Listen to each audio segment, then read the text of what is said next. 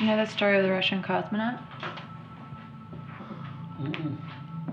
So he goes up in this big spaceship and he's got this portal window and he's looking out of it and he sees the curvature of the earth for the first time.